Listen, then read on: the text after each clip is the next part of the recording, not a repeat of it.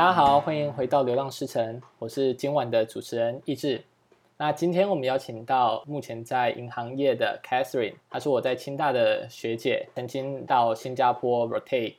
对，那我们请她分享一下她的 background。Catherine，哎，嗨，大家好。嗯、我清大毕业之后啊，去了英国的 Imperial 念 Finance。从英国回来之后，我就加入了台湾外商银行的一个 MA program。在完成 MA program 之后，我就是有刚好被公司派到新加坡两年，所以才认识了易志。那回来台湾之后呢，我一开始是负责台湾的科技产业，那目前是负责台湾市场的生技医疗制药产业。对，刚才最后的重点就是现在凯瑟琳在负责台湾生计相关的，也因为这样，所以我才觉得说邀请凯瑟琳来上我们节目是蛮适合的。你刚刚有提到说，呃，你之前是在英国 Imperial，可以了解一下说。像为什么当初是选择英语系国家、英系国家，而不是美系国家呢？嗯，其实我当初申请学校的时候，目标其实还蛮明确的。我就是想要全球前十名的学校，所以当时其实美国跟英国我都有申请。那后来美国就是啊、呃、是在 waitlist 上面，那英国已经上了，所以我就后来就决定去英国。而且后来想想，选择英国其实就是也可以趁假期的时候啊，就是可以去一些欧洲的，就是国家去旅游。毕竟台湾去一趟欧洲就是要飞很久嘛。但如果你今天是从英国飞啊，或者是你从英国搭 Eurostar 去法国什么的，都还蛮方便的。确实是这样，毕竟呃，Imperial 也是非常英国非常有名 Top One Top Two 的好学校，我觉得这样其实也是蛮常见的选择啦。对啊。而且我觉得，就是选择伦敦这个，呃，这个城市其实也蛮好的，因为就是他们其实会有很多的，不管是译文的活动，或者是一些商业活动，那或者是甚至比如说你在念硕士班的时候呢，可能会有很多的其他的投资银行啊，或者是不同的外商银行，他们就已经会到你的学校来，就是做一些 recruitment，或者是办一些说明会。伦敦其实也算是整个欧洲的金融重心吧？嗯，对，我们可以这么说。对，这其实，在伦敦的话，工作机会 compare to 其他英国的城市也是差蛮多的。嗯，那您刚刚有提到说，那会来台湾以后加入外商的 MA program，你可以解释一下什么叫 MA program 吗？还有，你觉得这个 program 对你的收获是什么？其实 MA program 它全名叫做 Management Associate Program，它其实是为了在很 early stage 的时候去 identify 一些就是具有 high talent，就是 high potential 啊、一些年轻的人。公司希望就是借由一些内部的一些 education 的 program，然后呢，希望这些人未来可以成为公司的主管阶级的呃同仁这样子。那我们公司的 MA program 呢，是会让就是 MA 可以在前台、中台、后台都分别到，都会有这些 rotation，那也可以建立公司内部完整的人脉。我个人觉得这个其实还蛮就是方便的，因为。呃，当你在前台作业的时候，其实有蛮多事情是需要可能产品部门啊，或者是 operation 部门就一起合作，然后才能协力把它完成的。那因为你是 MA，所以你可以很快的知道说，当你遇到困难的时候呢，你可以就是找某个部门的哪一个就是同仁去一起帮忙合作解决这个困难。那我觉得，呃，比较大的收获除了 hard skill 就是。呃，工作上就是慢慢的了解，从一个呃刚毕业的学生，然后慢慢的去了解，说就是整个银行的运作是怎么样去 run 的。以外呢，就是呃，当然就是还有 soft skill 部分。我个人是觉得，就是呃，工作态度上，就是其实是大家评断呃一个刚出社会的年轻人。就是大家对你的 expectation 一定不会到非常高，说你一定要很会，就是做某些某些事情，或是很 specific 的哪些 task 你要很快速的完成。但是工作态度上，然后还有就是你要怎么样跟不同的类型的人相处、沟通、与人为善，这件事情是我觉得在 MA program 中就是蛮大的收获，因为 MA 有机会 rotate 在不同的部门，就会有机会遇到不同类型的人。对，那呃。很多人可能都会说，哦，就是 MA 啊，很多就是大家都工作能力很强。那你要能怎么样，就是才能脱颖而出呢？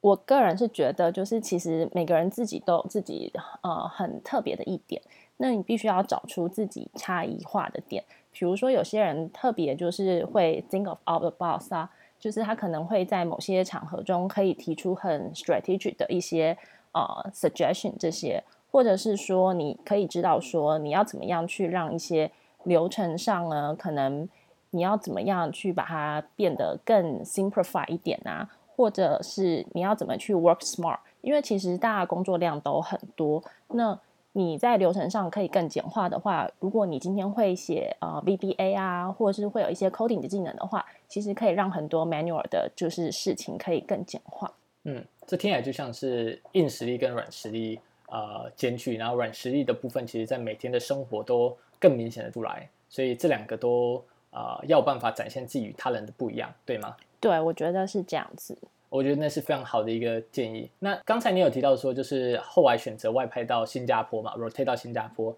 呃，当初给你选的时候是只有新加坡这个选项吗？还是有其他的选择？嗯，因为其实我当初 target 的就是部门，就是希望进入投行部门，所以那时候就只有香港跟新加坡这两个选项。那我当时会选择新加坡，是因为我觉得东南亚市场正在茁壮。如果在新加坡工作呢，你会有比较多的机会去了解整个东南亚市场，包含了印尼啊、泰国、马来西亚、越南等地方。事后也证明，就是我当时想的是正确的，因为我后来就是因为人在新加坡工作，所以会 cover 比较多，可能是印度、印尼相关的案子。但我后来有看到，就是如果是在香港工作的同事的话呢，他们大部分的机会就是参与的 project 会是跟中国那边比较相关的。确实，这有一个 regional 上的差别。对啊。而且我觉得，就是因为台湾离就是东南亚市场并没有到很近，所以趁这两年外派的机会，就是好好的去了解不同国家的一些文化，或者是去了解他们的一些不同的状况、经济民生状况，也都是蛮有趣的。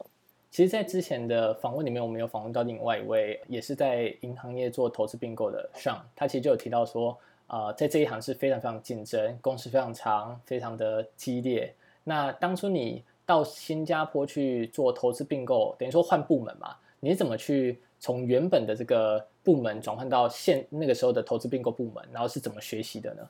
其实我觉得，呃，整个 rotate 到新加坡去做投资并购，这个挑战其实蛮高的。因为我加入的投行部门，其实台湾并没有，所以当对当时的我来说，是一个换国家、换语言，同时也换工作内容。一开始其实蛮 challenge 的，你要重新熟悉一个新的工作内容，那你也要在当地重新认识新朋友，去 build 你的交友圈。那而且一开始其实也听不太懂 Singlish，我想就是 Jacky 应该也是会有这样子的想法吧，因为 Singlish 一开始真的是一般人其实听不是很很懂，对啊。然后我觉得挑战也是蛮多的，除了 Singlish 以外，就是因为我的嗯。整个 team member 是 multinational 的，所以我必须都要用英文跟他们沟通。虽然有些新加坡人他们会讲中文，可是他们 prefer 在 office 的时候是讲英文的，因为这样对于其他不懂的中文、嗯、听不懂中文的，就是同事这样子是比较 respect 的做法，对啊，比较正式一点。对，比较正式一点，而且也不会让人家觉得好像你用中文就是是想要讲他们的坏话之类的。嗯，对，所以这这些就是还是蛮多都是要用英文来沟通。那另外一个部分是，我觉得是要勇于表达自己的 opinion，因为像我们部门是会有一个 monthly 的 meeting，然后或者是有一些就是呃，我们是因为并购部门嘛，所以就是会有做到一些 due diligence，要去做尽职调查的一些 trip 啊。那老板就是你回来的时候呢，老板就会问你说，诶，那你这次去，那你觉得想法是怎么样啊？你看到了些什么啊？那大家就是会轮流讲自己的 view，自己对这个 transaction 就是 so far 走到这里的感觉是怎么样，然后大家觉得这个呃成功的几率是多少啊？我觉得就是你要能勇于表达自己的一个 view 跟 opinion。其实在座的就是当时与会的就是同仁，大家都是会就是讲，可是其实不太会有人去 judge 说，哦，我觉得你讲的东西嗯很不 make sense 啊，还是什么的。对啊，所以我个人是觉得，在台湾的训练当中是比较少鼓励 Junior 去表达自己的 opinion，但是这个在我新加坡团队的时候，是他们蛮重视的，嗯、他们其实很 value 每一个人的 opinion。接下来，我觉得应该就是很 competitive 的工作环境吧。就像您刚说的，就是你之前访问 Sean 的时候，他有提到说这是一个很高压、高工时的工作，所以其实大家都很忙，其实根本就没有人有义务去教你任何的事情。我印象很深刻是有一个 senior 跟我说过，他说：“嗯、um,，I'm not hired to check your work. If you cannot deliver good quality work, then why don't I just do it myself？” 我当下其实听的时候就觉得，嗯，这是一个很就是有点 harsh 的讲法，但我觉得其实这也是给我一个当头棒喝跟整个心态上的转变。因为其实，在你一开始可能刚出社会很 junior 的时候，你都会觉得哦，反正你做出来的东西了，然后别人会帮你检查、帮你改。那就算今天有什么错误，天塌下来，就是你的主管也会帮你挡着。但其实，当你慢慢 progress 的 corporate ladder 的时候呢，其实别人对你的 expectation 的那个 benchmark 也会慢慢的提升。所以后来就是很多东西你都得自己要去 take 那个 responsibility，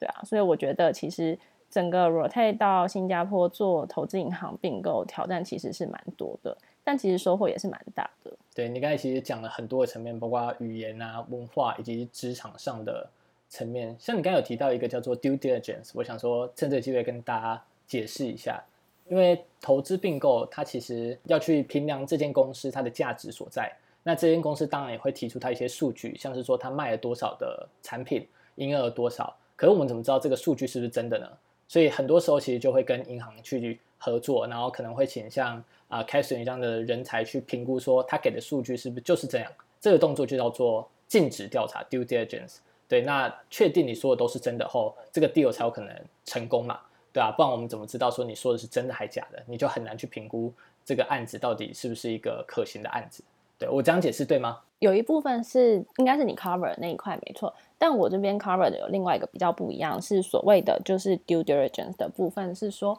我们可能在自己银行在接一个案子之前呢，我们假设我之前就是有做了一个是要卖中国可能十几个就是 wastewater treatment 的一个 project，那我就要飞到中国去。然后呢，真的现场看了那些 wastewater treatment，嗯，然后就 make sure 说那些 quality 是怎么样子的。因为这样之后，我在面对我在 sell 这整包的 asset 的时候，我在面对 investor 的时候呢，我才能跟他讲说啊，这其实东西我们就是有现场去看过。那这些看过的，就是呃，大概是怎么样？它的 quality 是怎么样啊？那我们觉得它这些东西，如果你之后就是投资进来的话，你的就是 capex 资本支出并不需要很多啊，类似这样子的东西，你才会有真正的 supporting 的 data 去 support，就是你自己讲出来的话。我觉得这个部分是银行就是还蛮重视的，因为毕竟你是代表就是你的一个买方，呃，你是代表卖方，然后呢去卖这些东西，你必须不能去误导。Investor 说：“诶，这东西其实就是假设这东西其实不好，但是呢，这东西你把它包装的很好，这样对你来说也是有 reputation 的 risk。哦，这倒是真的。对啊，就是你需要去查证你所说的每句话。那最好的方式就是到现场去亲眼看，然后把这些资讯带回来，别人会比较买单。对，对，其实我们在新加坡算起来也认识一两年了。后来 Catherine rotate 结束，两年结束以后，她回到台湾。对，那个时候我们其实办的还蛮。”呃，盛大的欢送会吗？对，应该算吧，应该算是就在我家办那个 barbecue 的那个活动。那、啊、我看千万夜景。哦，对，因为我那时候是公司外派嘛，所以就是有公司安排的，就是住的地方就会是比较离同 downtown 比较近一点，离公司比较近，也比较方便加班。我都感觉到那个 阴谋在里面呢。对，因为 十二点以后就没有没有 MRT 了，所以你就只能就是自己搭 taxi。那与其这样的话，倒不如就自己走路回家，这样比较快。你觉得新加坡的收获是什么？你这一趟去新加坡收获吗？嗯，我觉得其实我还蛮幸运的，就是第一个是我在工作上遇到一个很好的老板。就我在新加坡一开始的时候，我为了想要就是快速的追赶到跟别人一样的，就是。呃，一样的 level，然后很想要快速爬完整个 learning curve，所以我周六有时候周末周日都会在公司加班。那我老板有有几次周末也会就来公司，然后他就跟我讲说，哎，就是你其实不是那个新加坡人，你两年后你就会回台湾，那你应该要好好趁你在新加坡的时候，你多去其他的东南亚的国家走走啊，旅游啊，你增加自己的一些眼界阅历。这点其实我真的是还蛮 appreciate 的，因为大部分的老板应该都是很希望看到就是员工就是拼死命的加班吧，对啊，我觉得站在他的立场，他应该觉得哦，对你赶快加班，赶快就是 catch up 其他人的话，应该是对这整个 team 最好的。可是我觉得他给我的感觉就是很不一样，是他是真的站在你的角度去思考，说怎么样做可能对你当下就是会有比较好，或是未来比较好这样子。所以我后来其实也会就是趁周末的时候去了一些什么。附近的印尼的小岛啊，巴旦岛啊，然后或者是名丹岛这些，嗯、就是可能你去个整个 weekend，然后就这样回来，就是也是蛮舒服。我觉得除了就是新的这些工作内容是我在新加坡学到的。其实我个人是觉得，在新加坡认识的这些台湾朋友，也是一个很大的收获跟很大的资产。因为其实大家来自不同的领域啊，就是可能有来自于一些科技业的啊，然后专门做云端的啊，或是做 service，或是做就是 data 分析的啊，这些不同的。那其实大家彼此之间互相交流呢，我觉得个人是觉得蛮有趣的。而且因为大家都是在海外工作台湾人，就是其实都是在重新建立自己当地的朋友圈嘛。所以，我们常常就会办一些聚会啊、活动啊，然后就是 A 朋友拉 B 朋友一起去参加 C 朋友的聚会，然后你就变 A、B、C 就一起互相认识了。我觉得这个是在台湾比较少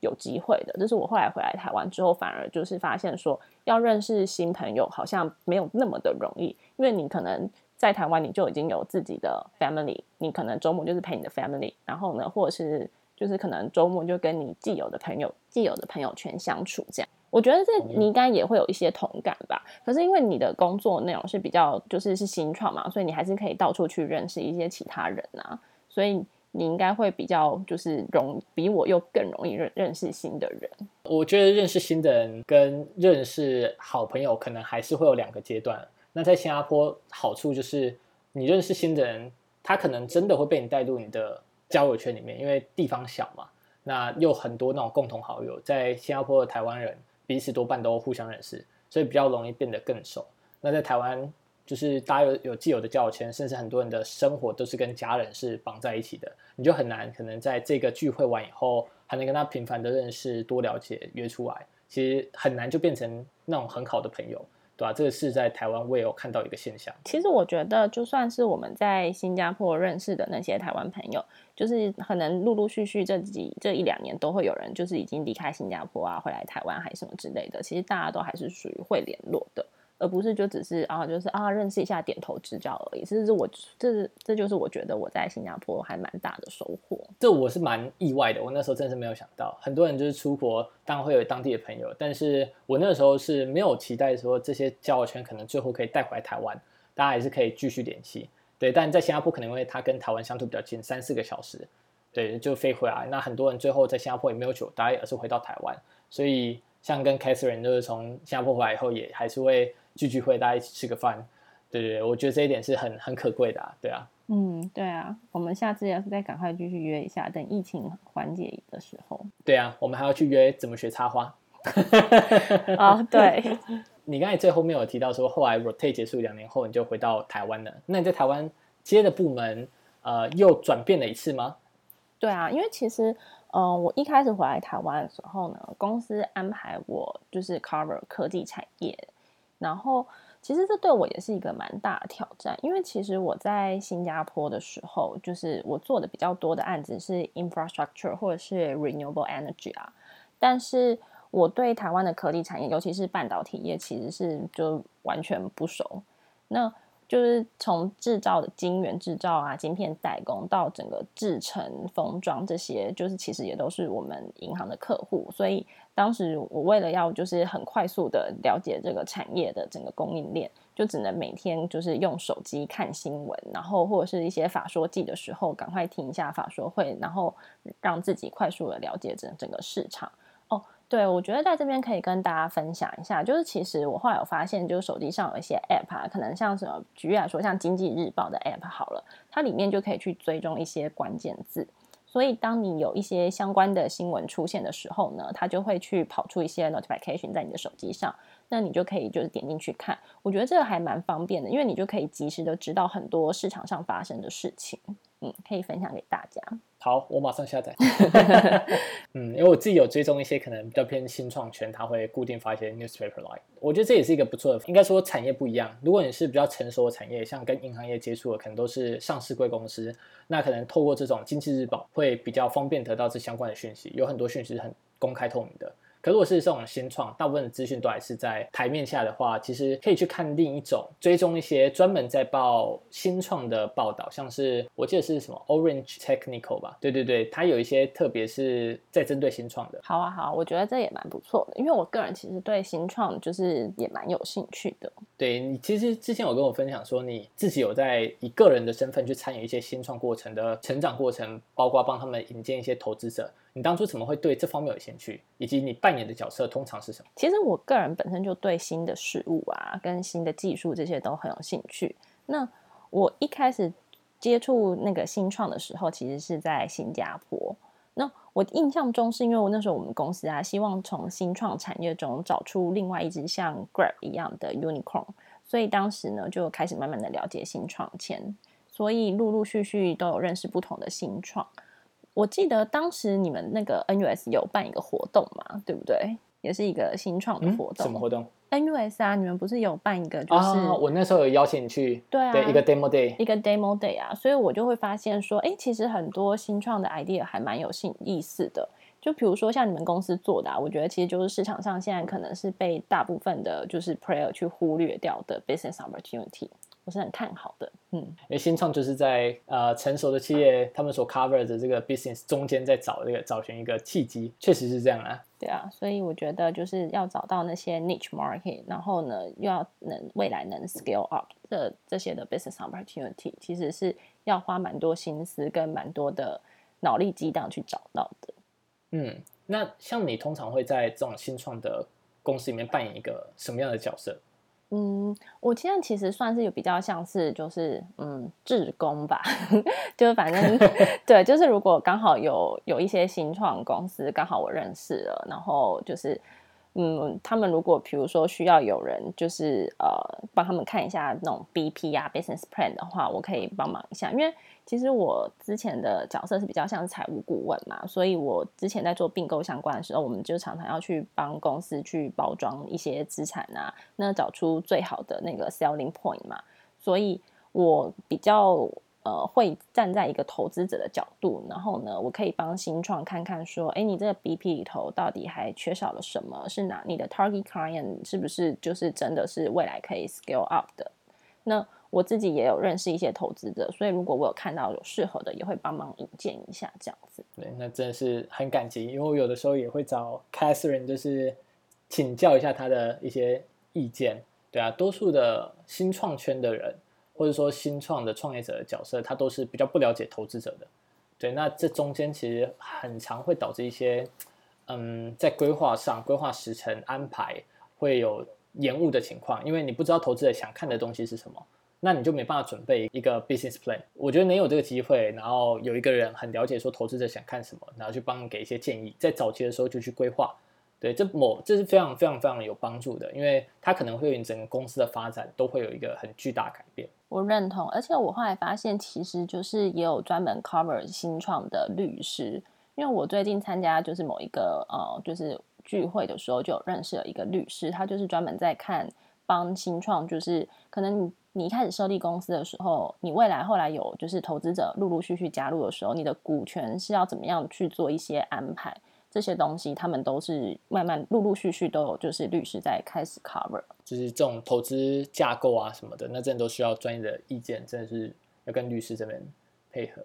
对，那呃，我们今天的访问大概就到这边。最后，开始有没有一些想要分享你这可能几年来工作的经验，要给我们的观众，对，做一个总结呢？其实我也没有工作很久，只是我几乎每一年或两年就在换一些工作内容，所以我觉得，嗯，在职场上，就是其实后来我陆陆续续发现，大家看重的其实不只是你工作的能力要很好以外，应该就是工作态度真的是还蛮重要的。对，就是当老板给你一个呃工作的内容，一个一个 task 的时候呢，你。他可能跟你说：“哦，你要做到 A、B、C 这样子。”但假设你今天可以以他的角度，你已经想到说：“哎，A、B、C 之后，他是不是也会需要 D？” 就是其实这件事情对他来说，还会让他觉得蛮 impressed 的。因为像我在带一些 junior 的时候，我就有发现到某些人，就是我跟他讲说：“哎，你帮我做一个什么样子的 company profile？” 那他就做完。那有些人就会问你说，哎，你这个 company profile 是要给谁的？那你是要拿来做什么用的？那我是不是帮干脆帮你？假设你今天这个是 company profile 是我今天可能半导体产业的，那我是不是帮你把就是 peer comps 也一起做好？如果你要寄给客人让他们参考的话，就会比较方便。我觉得这些部分就是会让、嗯、呃，就是就是你的其他的同才来看的话，就会就是你你就是在 differentiate yourself 嘛，对啊，所以这是我给大家一点小小的建议，这样子。这就是真的超前部署。